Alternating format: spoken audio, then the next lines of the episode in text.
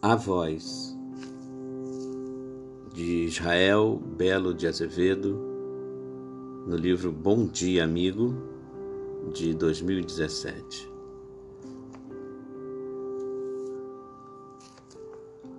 Quando a tempestade anunciada ou de surpresa faz com que o nosso barco pareça de papel, como folha que voa, há uma voz que a domina e não é a nossa.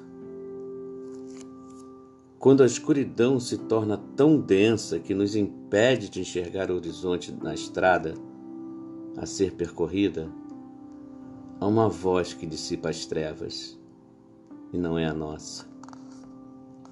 Quando a dúvida, num processo que se iniciou sem que percebêssemos, torna incerto o que era certeza, inseguro o que era firme, há uma voz que reilumina a fé e não é a nossa.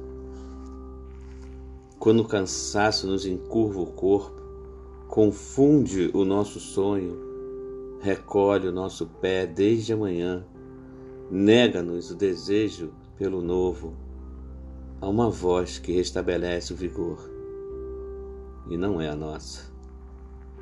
Quando a tristeza nos cerca e nos conduz ao desânimo, ao desespero ou à depressão, furtando-nos dos olhos a alegria de ver, há uma voz que nos faz viver de novo e não é a nossa.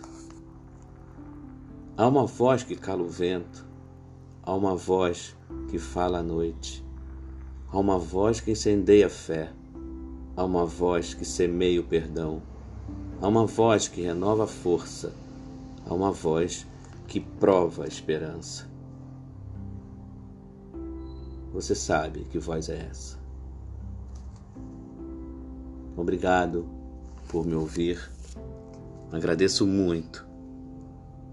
Agradeço também se você puder ouvir os outros podcasts e também divulgá-los.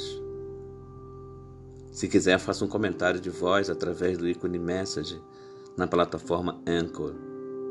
Será um prazer ouvir o que tem a dizer sobre meus podcasts. Então, até o próximo e mais uma vez, muito obrigado por me ouvir. Fique com Deus.